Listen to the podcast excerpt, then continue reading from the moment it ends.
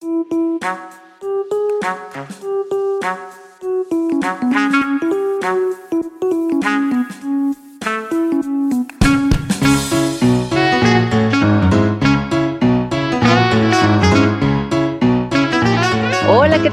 Bienvenidos a un nuevo episodio de nuestro podcast Marketing o Mercadotecnia. Yo soy Beatriz González y nos acompaña José Luis Pineda, como siempre. ¿Qué tal, Betty? ¿Cómo estás? Bien, muy bien. Oye, hoy en la mañana amanecí pensando en los celulares anteriores y me acuerdo mucho, ¿te acuerdas tú del BlackBerry?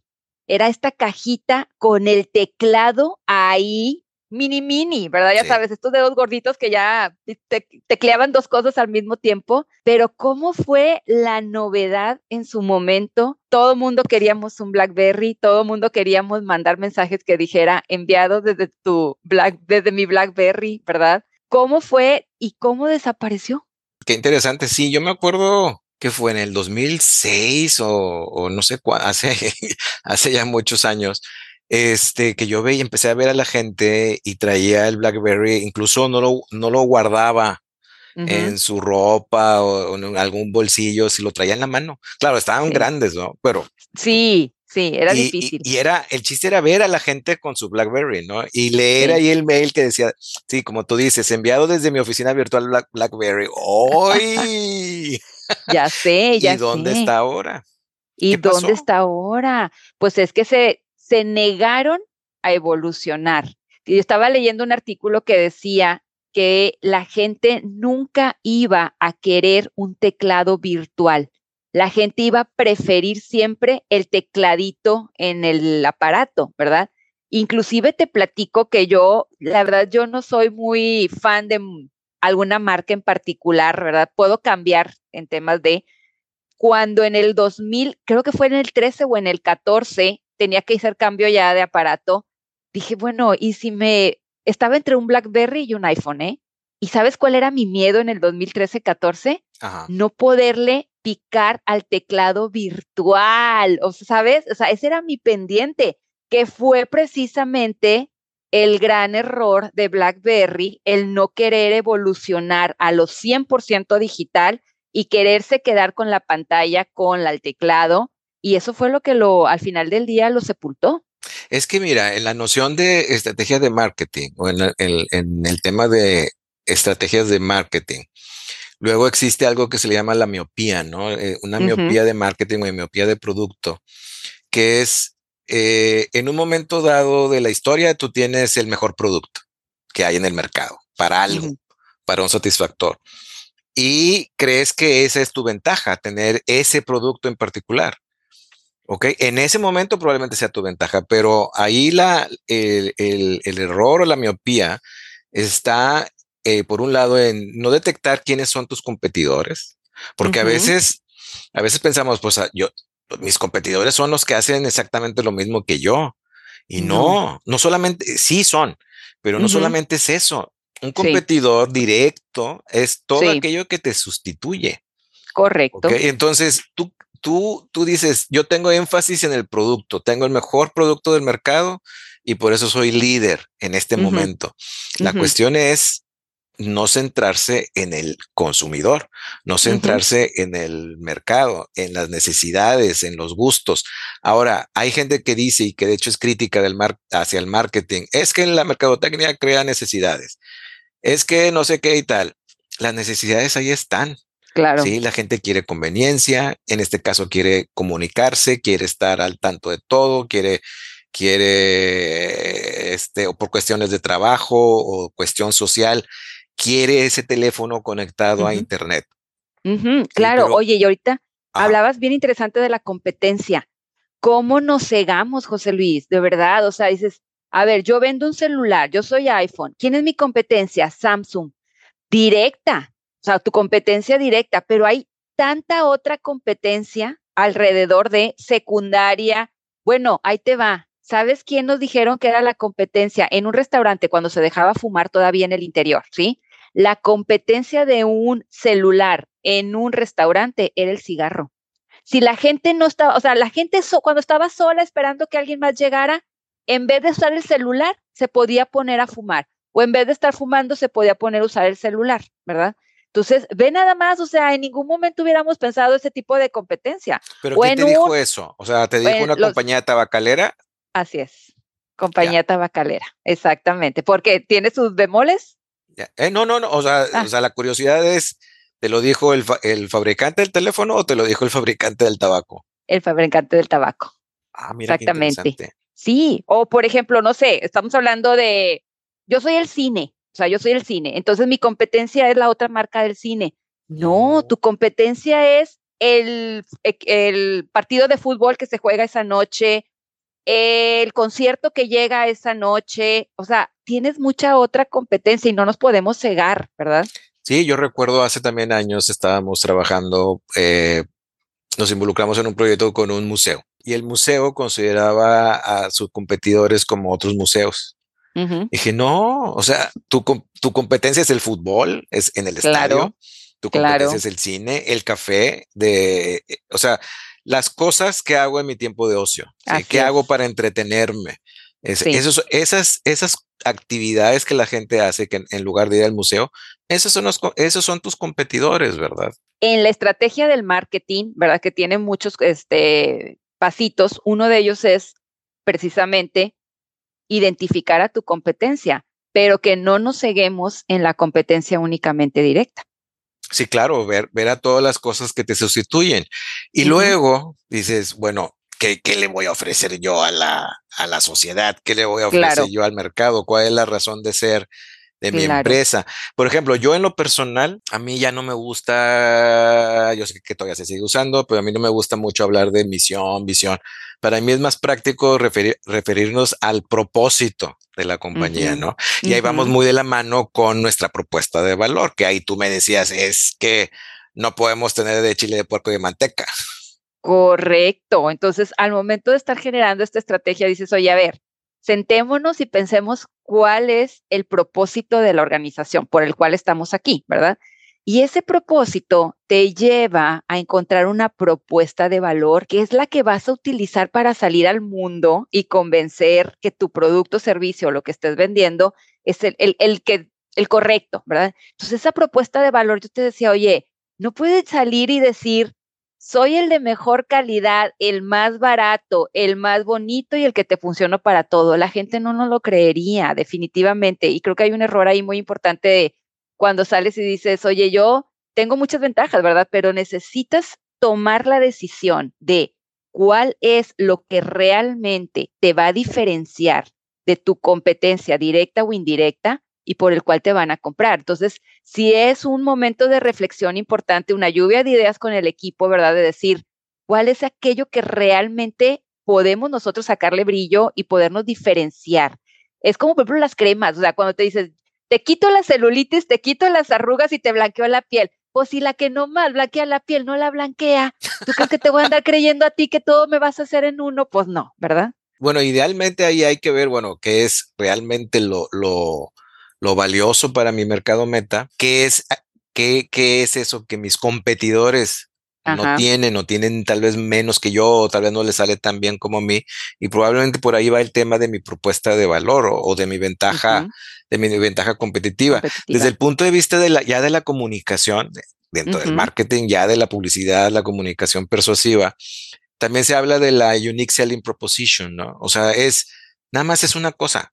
Di una cosa o sea, esa propuesta de valor y di una cosa. Ya hay compañías que lo, que lo, que lo usan a rajatabla, así como religión, que es, por ejemplo, compañías multimarca, multiproducto como un Kellogg's, por ejemplo. Kellogg's tiene eso este, en sus estrategias de publicidad, de marketing. Solamente es una, o sea, cada marca tiene una unique selling proposition, nada más una. Por ejemplo, recuerdo yo hace tiempo, ¿no? El empanizador. El, la cosa esta que le pones a las carnes para empanizar. Era la, la, propuesta de valor era no absorbe grasa. O sea, es rico, sí es rico, es crujiente, queda crujiente todo y tal, bien rico, pero no, no vas a decir es rico, crujiente y, no absorbe grasa. Di solamente una cosa. Una, así es, exactamente. Es muy, muy importante. Totalmente. Y sobre eso la gente te empieza a ubicar y a diferenciar, ¿verdad? Oye, simplemente estas cadenas comerciales aquí en México, este, Oxo. Ah, la propuesta de valor, otra pregunta que se me ocurrió ahorita. ¿Puede ir cambiando a lo largo del tiempo? Por supuesto, porque si no nos pasa lo de BlackBerry, ¿verdad, Oye? exactamente. O Nokia. Sí, así es. O Nokia, ¿verdad? Otro también que ya está en el cementerio. Entonces, realmente sí es bien importante que sí saques tu propuesta de valor, la comuniques, pero a medida que va avanzando muchas cosas, tecnología, cambios en el consumidor, nueva competencia, etcétera, puedes ir reformulando tu propuesta única de valor, por supuesto que sí, ¿verdad? Como te decía ahorita, la cadena comercial OXO ha ido evolucionando en propuestas de valor, aunque realmente lo que nos vende es la conveniencia, ¿sí? Entonces, a la vuelta de tu vida, nuevas historias se están gestando. Esta es la propuesta que nos está proponiendo, ¿verdad? Y, y en realidad son un punto de venta, o sea, son, son, eh, habría que ver cómo se de auto, autollaman o se denominan, ¿verdad? Pero sí, venden cosas, pero ahí en una caja, aunque siempre hay dos, nada más hay una, este, en una caja puedes hacer muchas cosas, ¿no? No solamente pagar los productos que tienen eh, exhibidos en la tienda. Este, pero, y esto, y esto me lleva a, la, a, esta cuestión también de la esencia del marketing. La esencia del marketing no consiste en conseguir nuevos clientes para mi producto. Vamos a seguir el ejemplo del BlackBerry, ¿no? Sino en conseguir o desarrollar nuevos productos para mi cliente o mi consumidor. Y ahí está el caso de Oxxo. Entonces, Oxxo empezó como una tienda de conveniencia donde tú ibas a comprar la leche, el refresco, las papitas y tal. Y ahora se ha enriquecido con una serie de servicios que originalmente no tenía, ¿ok? Y que le ofrece a sus consumidores, a sus clientes. Entonces, la, la, compañía está observando, viendo la conducta, cómo se mueve la gente, cuáles son los tráficos, los flujos y tal, su estilo de vida, sus, sus presupuestos, tiempo.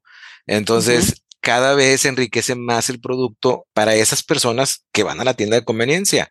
Y recordemos al caso de Apple. Apple en, a mediados de los 70 surge como Apple Computer Company. Ahora ya no es computer, ahora es Apple. ¿Por qué? Porque ¿a qué se dedica Apple? Uy, pues transformó la industria de la música eh, para siempre. Eh, ha hecho, hace infinidad de cosas. Hay gente que dice que Apple está en la industria de la belleza. Entonces, esa es la cuestión. sí. E, evoluciona, se desarrolla los productos para los clientes que ya tienes. Así es, qué interesante. Como dijiste, no se trata de conseguir más clientes. Para mi producto. Para mi producto, sino. Nuevos productos para, mis clientes. Y en, e, y en, esos nuevos productos generas, obviamente, nuevos clientes. Exactamente. Es que si no te ciclas, o sea, si te quedas nada más con los clientes que tienes, digo, a menos que seas realmente muy de nicho, ¿verdad? Pero si no es así, o sea, realmente sí es importante estar generando nuevos productos o servicios y por añadidura van a llegar nuevos segmentos de mercado que te van a comprar, como es en el caso del Oxxo que ahorita ya, bueno, hasta boletos de avión, ¿estás de acuerdo? O sea, entonces es otro mercado que llegó ahí. Y, lo mismo lo podemos ver, por ejemplo, tengo un negocio de flores y vendo flores. Soy una florería. Ah, mira, también las reparto, las vendo por internet y llega y las puedes enviar a cualquier parte. Sí. Entonces, soy florería y a eso me dedico. Sí. Más bien te dedicas a llevar felicidad, amor, cariño entre las personas. Ajá. Entonces, ah, déjame también, puedo enviar. Eh, Porque el amor y el cariño, así es, se puede demostrar más allá de las flores con un peluchito, con una planta, con un pastel. Exactamente. Entonces, el propósito. construyo una relación con, con, mi consumidor. El consumidor, estoy bien posicionado en la mente del consumidor y en el corazón del consumidor. Entonces, cuando le ofrezco algo más, va a decir que además cuadra con sus necesidades, satisface sus necesidades, dices, va, me gusta esta marca, ahora también voy a comprar esta otra cosa, también voy a, comprar esta otra cosa. Hay gente, volviendo al tema del, del, hardware, hay gente que tiene cuatro o cinco productos Apple. Sí y comprará otro, ¿verdad? si sale claro, por supuesto. Porque como dices tú, o sea, busca cuál es tu propósito, más allá de tu visión, misión. Busca cuál es tu propósito. Y en ese propósito pueden caber muchas cosas, ¿verdad? Si el propósito de Apple era pues en, en, su momento fue la parte de la tecnología únicamente a través de la computadora. Ahorita, como dices tú, ya es infinito, o sea, de verdad que sí. Entonces, o en el caso de la florería, oye, propósito, dar felicidad. Sí, porque fíjate, en el, en el, también pasa esto, te vas haciendo experto en ciertas cosas, ¿no? Sí. Entonces dices, tengo mi florería online. Ya me hice experto, desarrollé con los años un sistema logístico súper bueno, que la gente paga bien rápido, la gente puede elegir, o sea, los horarios y tal, y tal. Entonces, todo ese, todo ese conocimiento, ese know-how, ahí lo tengo. Sí. Sí, que otras necesidades, eso, que otras, que otros productos puedo usar para aprovechar eso que ya tengo. Claro, no te vayas más lejos, ahí está Amazon. Exacto. Por supuesto. Amazon le atinó a la logística y a partir de eso, y si ya llego a tu casa, que, te puedo llevar lo que quieras, ¿verdad? Y entonces empieza la negociación con todos los proveedores. Empecé como librería y, y ahora todo está ahí. todo, todo, todo, impresionante, ¿verdad? Entonces, sí, no, muy interesante, muy padre ese tema de la estrategia de la mercadotecnia, como muchas veces se va desdibujando en el camino y vamos generando miopías, ¿verdad? Pero el regresar al centro, regresar al origen y ver, oye, ¿cuál es el propósito? ¿Cuál es tu propuesta de valor? ¿Cómo comunicas esta propuesta de valor? Y cómo vas a ir a través de este único propósito incrementando la cantidad de productos o servicios que puedes ofrecer y solito van a llegar nuevos clientes. Sí, y, no perder de vista, el, marketing es intercambio, entonces debes de estar centrado más que en tu producto, debes de estar centrado en quien te compra. Así es, quién es tu cliente. Siéntate en quien te compra y, este, y esa es la clave del, del marketing. Perfecto. Ay, pues muy interesante, muy padre, José Luis. Sí, y pues este, yo creo que ya es momento de un pequeño receso, ¿cómo ves? Es correcto. Descansaremos este mes, ¿verdad? Para regresar con nuevas fuerzas en una que tercera temporada, ¿o cómo vamos? Mujer, ya, ya, iríamos a nuestra cuarta temporada el próximo año. Padre, cuarta temporada de marketing o mercadotecnia. Pues les deseamos unas muy felices fiestas a nuestros escucha, escucha, escucha. Podcast. podcast. A las cuatro personas, a las seis personas que muy amablemente nos siguen. Nos están escuchando. Y nos escuchan este, asiduamente. Muchas gracias. Les, deseamos todo lo mejor. Y pues bueno, con, con nuevos bríos, este, nos veremos próximamente. Claro que sí, lo mejor de lo mejor y nos vemos próximo. Adiós. Saludos, bye.